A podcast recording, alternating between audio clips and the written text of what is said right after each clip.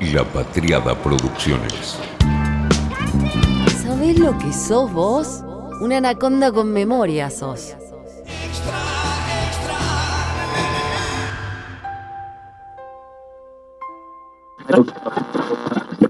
Es ya casi llegando a la máxima para el día de hoy de 18 grados, la temperatura actual 17.9. ¿Vamos con Marianita? Vamos, Mariana. Bueno, tengo una información que necesito que me presten atención. Siempre te prestamos No, atención. no, no, no, pero digo porque es algo que probablemente no se acuerden en detalle y es algo que no vamos a empezar y terminar hoy porque es un caso gordo, grande, enorme, que si tiene las consecuencias que pensamos que puede tener, puede llegar a ser una bomba atómica. El 24 de agosto se cumplen 30 años de un hecho que algunas personas no tienen ningún tipo de empacho en llamarle el lanzamiento político de Mauricio Macri, que es su secuestro. Muchas personas ponen entre comillas su secuestro.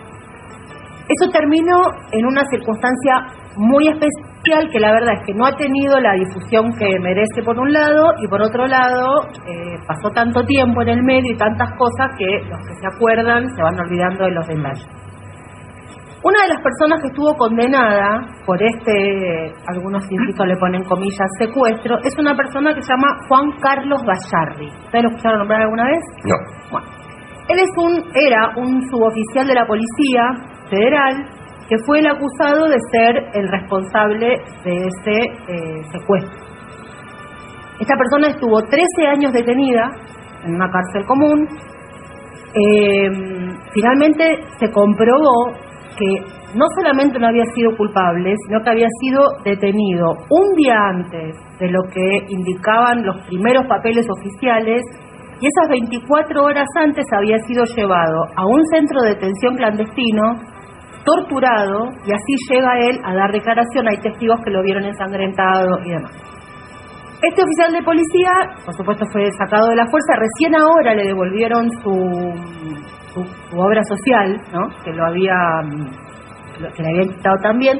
La cuestión es que él lleva toda su causa, hizo toda la instancia judicial hasta la corte y demás, y lleva su causa a la Corte Interamericana de Derechos Humanos. La Corte es el lugar como supranacional a donde una vez terminados los pasos en la justicia local se termina yendo. La Corte le dio la razón, la Corte Interamericana le dio la razón en absolutamente todo y le puso al Estado argentino un plazo para que hiciera lo que tenía que hacer, que es subsanar el error que habían cometido con esta persona Bayar. Y él sacó un libro que se llama Los frutos del árbol venenoso, hace unos años ya. La cuestión es que ese plazo que tenía el Estado Nacional para subsanar esto se cumplió el 16 de agosto. ¿Qué pasa? Una de las cosas que aparecen ahora y que el Estado pidió 10 días más de plazo que le había dado la Corte para, para, para ver qué, cómo, cómo seguía el asunto es la siguiente. Una de las personas involucradas en la irregularidad de todo esto es un juez que se llama Celaya. Este juez pide jubilarse, Bayarri, con todos sus abogados y demás, dice, no, nosotros queremos que este juez se quede y siga involucrado porque nosotros necesitamos que sea que se le tome declaración, que sea procesado, porque es uno de los responsables de la irregularidad, según indican el fiscal Bayarri y su abogado, por supuesto. Cuando ellos van a la, a la Corte Suprema de Justicia de la Argentina, la Corte Suprema de Justicia de la Argentina les da la razón al fiscal, a Bayarri a sus abogados y le dice, Celaya, este juez tiene que quedarse, no puede irse, escaparse con la jubilación, sino que va a tener que declarar y tiene porque hay una responsabilidad. Después de eso, una cámara, y ahí aparece la novedad, toma la circunstancia de Celaya, que es la cámara nada menos que la de Porinsky, Hornos y Geminiani, son nombres que tenemos Sí. bastante presentes, y esta corte, este, esta cámara, le da la razón al juez Celaya. Vuelven a apelar, vaya arriba a la Corte Suprema de Justicia, y acá aparece lo que puede llegar a ser un escándalo. La Corte le da la razón a la Cámara, es decir, se desdice con lo que había dicho antes sobre Celaya. Esto, así en términos administrativos, es motivo de juicio político. Entonces, si este caso con este plazo que tiene el Estado, en los próximos 10 días, a ver qué va a pasar, lo agarra alguien y, lo, y hace una presentación, podemos estar ante la circunstancia de, por el caso de las irregularidades y las mentiras del secuestro de Macri, a un paso de que se haga una presentación nueva del juicio político a la Corte. ¿A la Corte completa? A la Corte Suprema de Justicia de la Nación con esta con esto de avalar algo que antes, primero desdecirse y, y, y después avalar una cosa que es una irregularidad.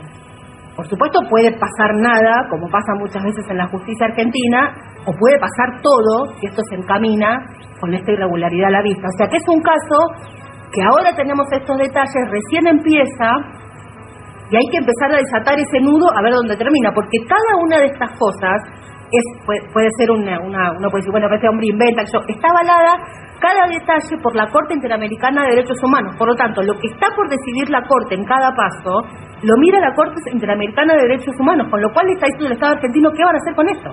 Y estamos ante esas circunstancias. Ahora está pasando esto en este momento. Con lo cual hay que seguir este tema, que lo vamos a ir siguiendo en el programa, por eso medio como que lo presenté y no, di demasiado detalle para no confundir, porque la verdad es que puede llegar a ser otro escándalo más que vuelve a involucrar a Macri, están involucrados Estornelli, Elfino Palacios, Esablis, o sea, toda la banda, toda de, la barra, toda la barra de, de, literalmente toda la barra de lo de Boca, de la justicia, del, bueno, el fiscal Estornelli de hablar, o sea, todo ese grupo, el de siempre vuelve, y en este caso con un aditamento, esta cámara, los que jugaban al tenis en, en, en Olivos, con Macri, pero con el elemento nuevo de que si esto avanza termina siendo un causal nuevo de juicio político a la Corte, o sea, puede llegar a ser una bomba atómica si alguien toma el caso en la política.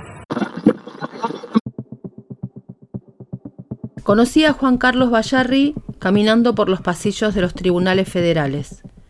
Iba acompañado de su abogado, Carlos Alberto Pérez Galindo, persiguiendo algo de justicia.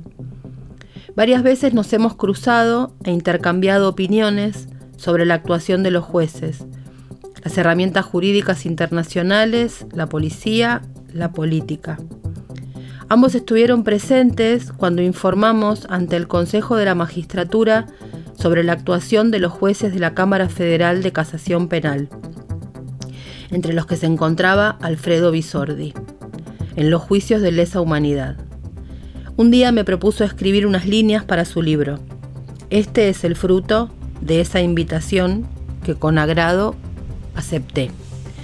Esto lo escribe el abogado Rodolfo Jansón, que es un abogado histórico de derechos humanos de la Liga Argentina por los Derechos Humanos, patrocinante en los juicios como por ejemplo el de la ESMA. Y así comienza el libro de Juan Carlos Bayarri, Los frutos del árbol venenoso, el verdadero secuestro del caso Macri, que es un libro que Bayarri hizo con muchísimo esfuerzo, no está detrás una editorial, es el caso del hombre que fue acusado de modo irregular e ilegal del secuestro de Mauricio Macri.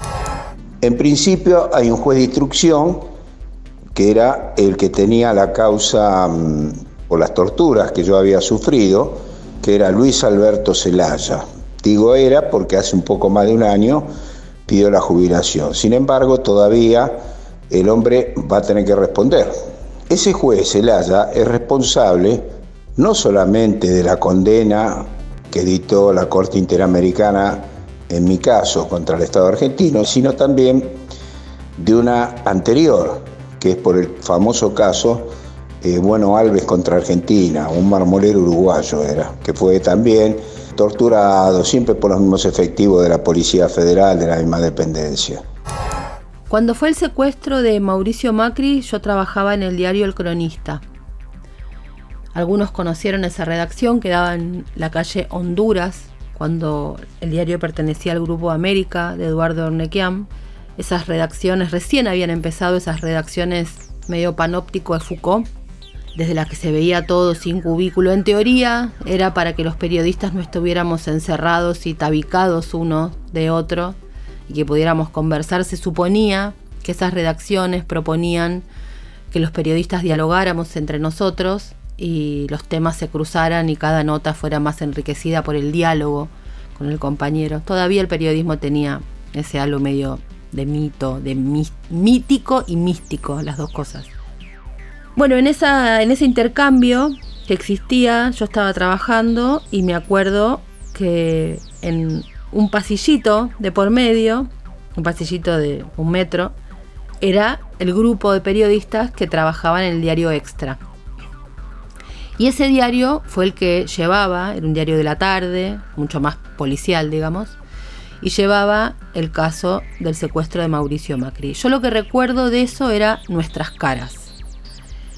No podíamos entender de qué se trataba todo eso. No lo podíamos comprender, era todo absolutamente extraño. Mauricio Macri saltó a la boca de todos en 1991, cuando se conoció la información de que a punto de llegar a su casa de la calle Tagle fue secuestrado.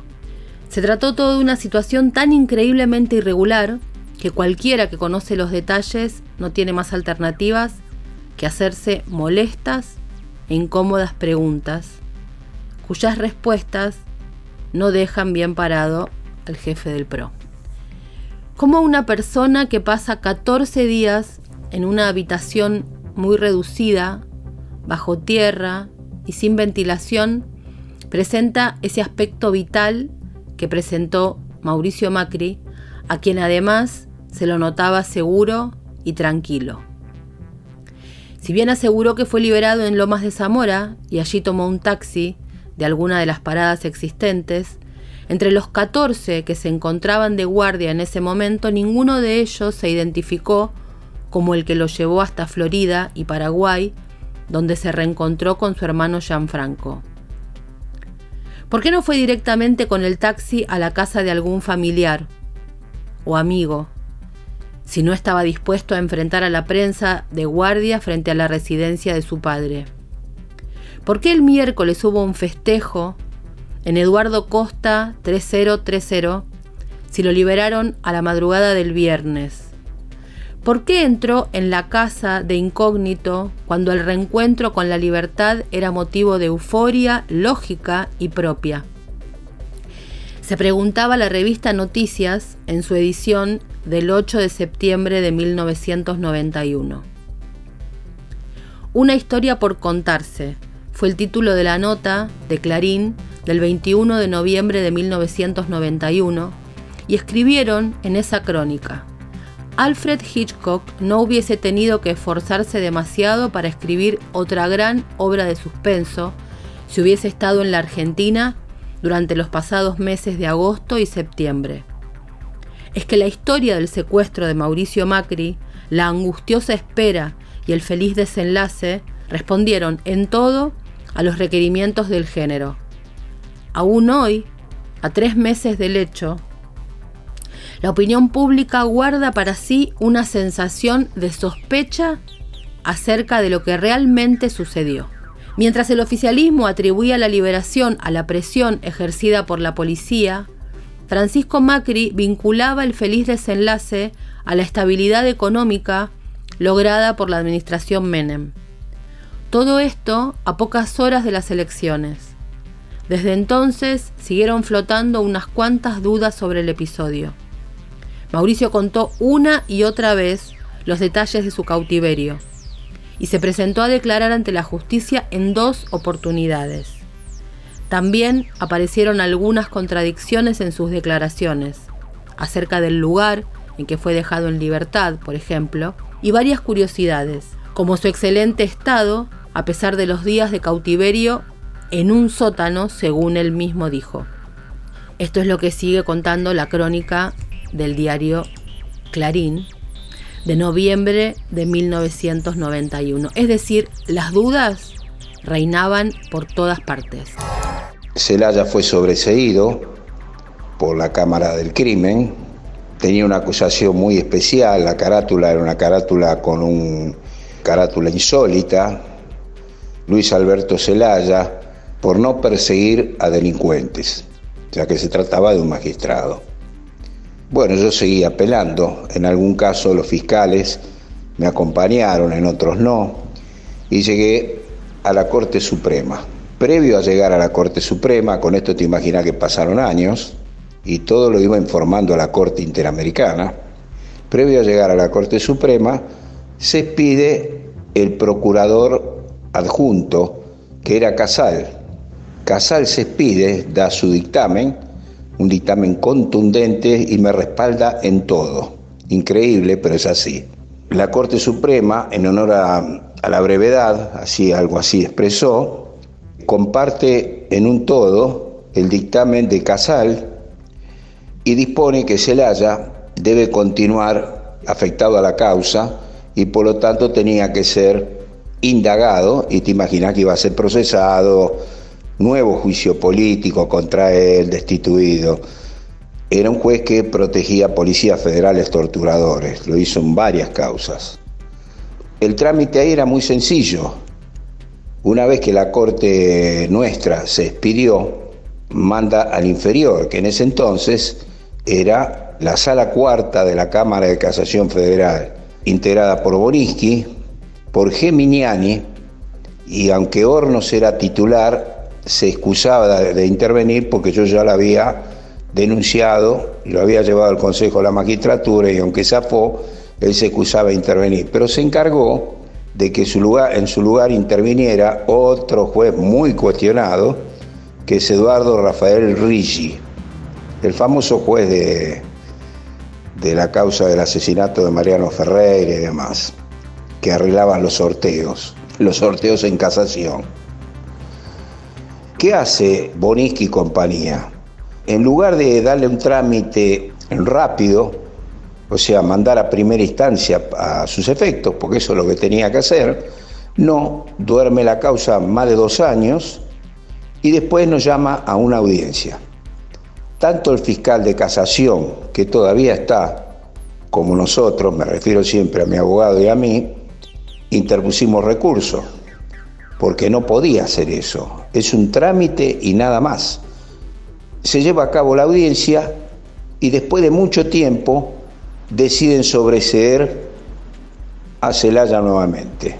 Con esto, lisa y llanamente, eh, revocaron una sentencia de la Corte Suprema ¿Qué hicimos nosotros? Recusamos a esa sala de casación, la sala de casación decidió que no se iba a apartar, acudimos con recurso extraordinario a la Corte Suprema y la Corte Suprema hizo caso omiso. Convalidó que el inferior, porque el inferior era Boriski y compañía, le hayan revocado una sentencia.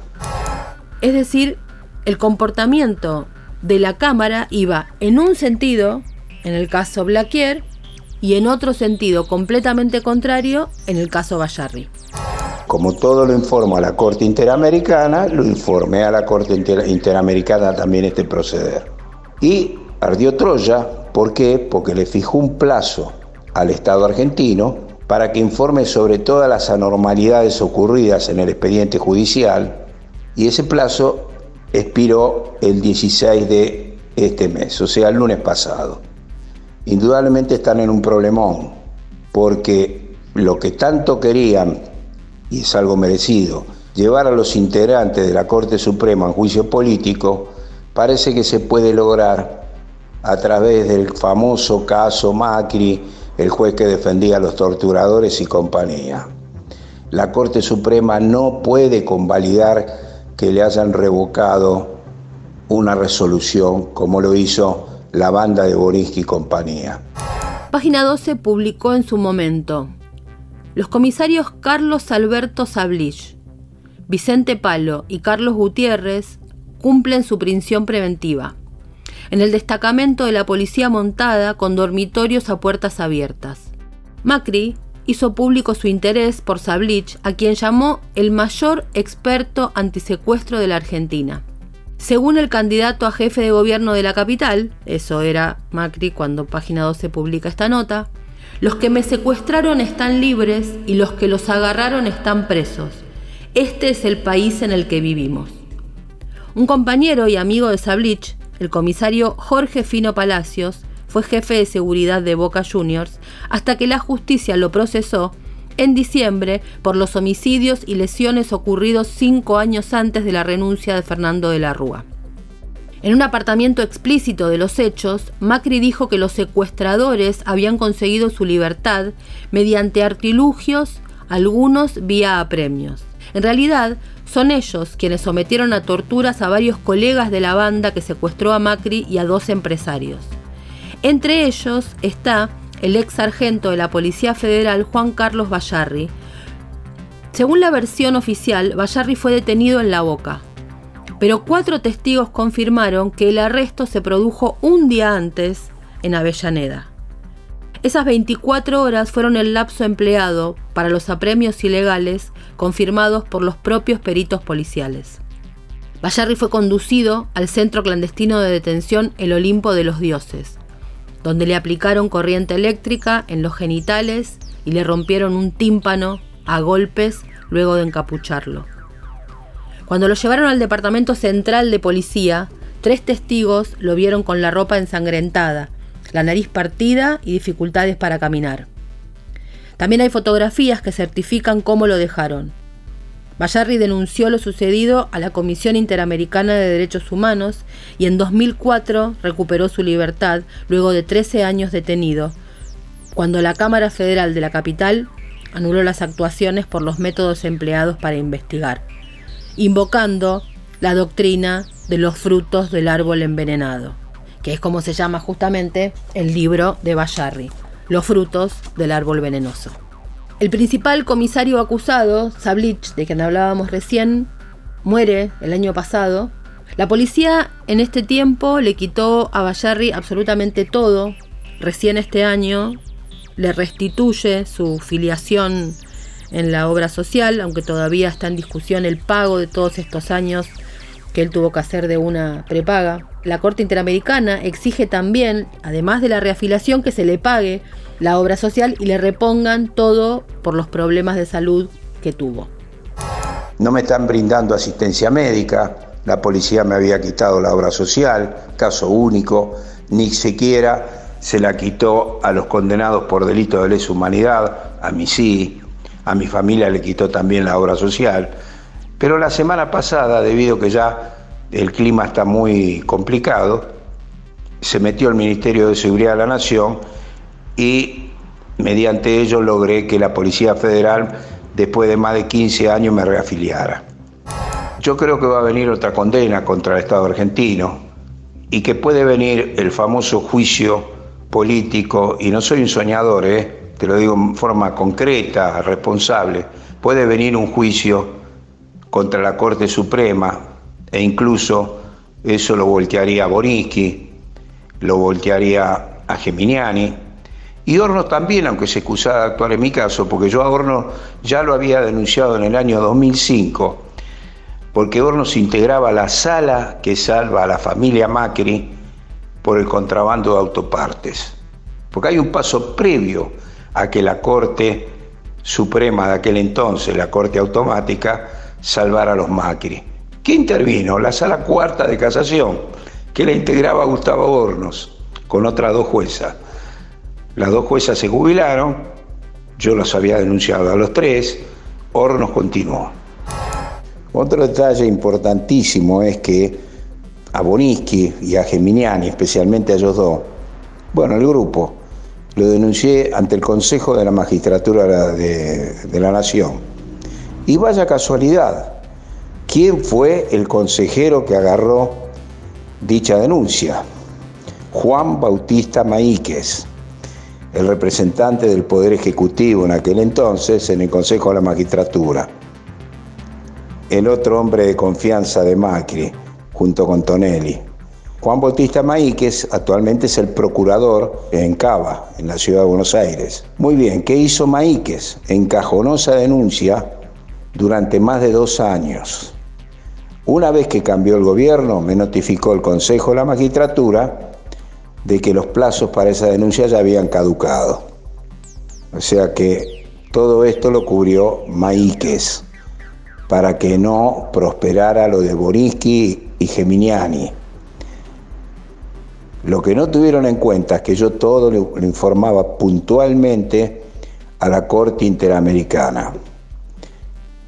Y eh, te pido que tengas en cuenta que la Corte Interamericana, después que dicte una condena, transita otra etapa más en el caso, que es la etapa de supervisión de cumplimiento de sentencia. O sea que hace un seguimiento eh, para ver si se cumplen las condenas. Y en mi caso no se cumplieron en distintos aspectos, fundamentalmente en el aspecto judicial. Por lo que, por los que me hicieron todo lo que me hicieron, eh, siguen en libertad algunos, otros han muerto. Eh, porque ni siquiera, contrariando lo que dijo la Corte Interamericana, se borraron realmente todos esos falsos antecedentes que me habían puesto, al punto tal que mis antojadizos antecedentes penales, de tanto en tanto son expuestos por el diario Clarín o por, por TN, en fin, vos ya sabés de qué palo son. Entonces por eso también me quejé y se armó otro lío más con la Corte Interamericana. La frutilla del postre fue el tema Boniski y compañía, al punto tal que ahora la Corte Interamericana quiere que el Estado argentino informe al respecto. O sea, se oficializó mi denuncia realmente y cruzando las fronteras. Lo de Boniski y compañía ya era una costumbre. Se ve que de común acuerdo con la Corte Suprema le revocaban algún fallo y todo iba bien. Lo que no tuvieron en cuenta es de que yo todo lo denuncio ante la Corte Interamericana. El caso puede explotar en cualquier momento. Esto continúa. Se acerca esa fecha, que es una fecha clave, que es la del 24 de agosto, donde supuestamente fue secuestrado en hora de la madrugada Mauricio Macri, de ahí comenzó su trayectoria política, porque eso fue el trampolín.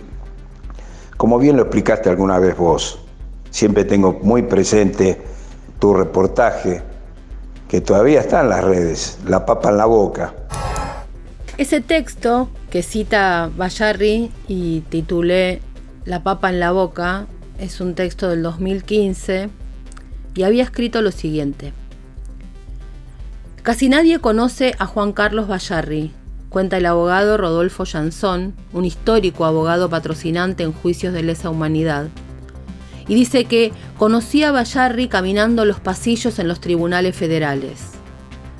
Este ex suboficial de la Policía Federal Argentina, que se retiró de la fuerza con el grado de sargento primero, es verborrágico a la hora de contar las peripecias que lo tuvieron como involuntario protagonista, que describen bastante la promiscua relación entre jueces y policías, el grado de corrupción, criminalidad y complicidad que se desprende de sus acciones y que sus legajos encubren.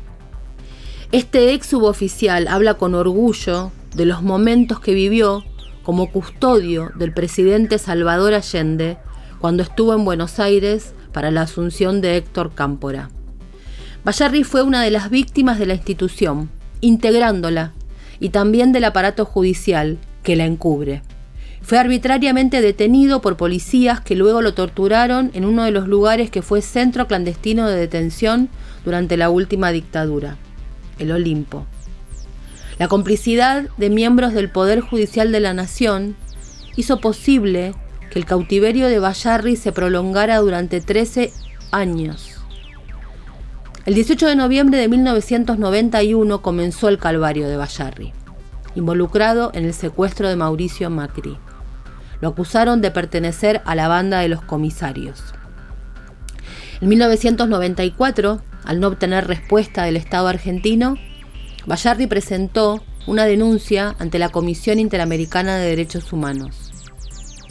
Todo ocurría en medio de versiones sobre un autosecuestro, con la ayudita de comisarios de la Policía Federal Argentina. Algunos terminaron socios de Macri en el armado de su policía de seguridad, como Vicente Palo, defendido por un abogado de la Policía Federal Argentina, como si se tratara de un acto de servicio, y Carlos Ablich, que tuvo entre sus abogados a Ricardo Saint-Jean, de la autodenominada Asociación de Abogados de la Justicia y la Concordia, que aboga por la libertad de los militares que participaron en crímenes de lesa humanidad. El primer jefe de la Policía Metropolitana, Elfino Palacios, fue asiduo visitante de los policías implicados mientras estuvieron privados de su libertad por estos hechos. En 2004, la Cámara Federal absolvió a Bayarri por los crímenes por los que estuvo detenido arbitrariamente. El 30 de octubre de 2008, la Corte Interamericana dictó sentencia dándole la razón y constatando que había sido víctima de torturas por parte de agentes policiales. El, abogado de Sablich, el que murió el el año pasado, que es el verdadero, era el verdadero comisario de confianza de Mauricio Macri, me estoy refiriendo a Carlos Alberto Sablich, era defendido nada más y nada menos que por Ricardo Sanjem, hijo del famoso general durante la sangrienta dictadura militar que fue gobernador de facto de la provincia de Buenos Aires. Aquel que dijo esa famosa frase lamentable de que había que matar a todos los culpables, a los tímidos, acordate de eso. Y este otro, este otro sinvergüenza, letrado que me persiguió siempre y hasta me armaron causas, es Ricardo Sangem, que es titular de la autoproclamada agrupación Abogados por la Justicia y la Concordia, que defiende exclusivamente a detenidos y condenados por delitos de lesa humanidad. Otra frutillita, estimadísima Mariana, el fiscal que pide mi reclusión perpetua fue Carlos Atilio Stornelli, el mismo que 48 horas antes de hacerme la acusación formal, me denunció por haberlo amenazado telefónicamente desde la cárcel. Una cosa de loco. ¿Quién puede hacer eso previo a que el fiscal presente una acusación? Era un fiscal nuevo, recién venía de Boca. Y qué casualidad, ¿eh? Una de las primeras causas que toma es la del secuestro, entre comillas, de Mauricio Macri. Bayarri pasó 13 años detenido en cárceles comunes, fue torturado y humillado. El 16 de agosto se cumplió el plazo para que el Estado Nacional dé una respuesta. El Estado pidió unos días más. El 24 de agosto se cumplen 30 años del secuestro de Mauricio Macri y se cumple también un aniversario de esta causa armada que tiene como protagonista a esta persona de la que hablamos hoy. Es un capítulo más, todo esto, de una historia, como vemos, tremendamente larga. Mi vida transita por esta lucha, ¿viste? Es esta lucha, eh, es lo que me queda de la familia, eh, una familia que me esperó. Bueno, fueron muriendo todos, ¿viste? Muchos a consecuencia de esto, como alguna vez te lo expliqué. El último que falleció fue mi hermano, que era mi hermano y amigo de verdad, que tanto me acompañó. Justamente ayer se cumplieron dos años de su fallecimiento. Mi mamá, que me esperó tanto tiempo y me pudo ver de regreso. Estoy en mi casa, la misma casa que vivía en aquel entonces, semi destruida, digamos, porque no por la bomba que pusieron, que por suerte la policía de la provincia la desactivó, sino este, porque es una casa antigua.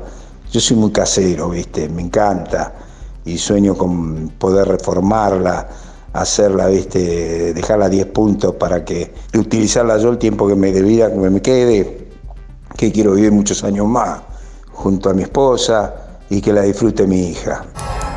¿Será este uno de los capítulos finales de esta larga historia? ¿Estaremos ante otro causal de juicio político?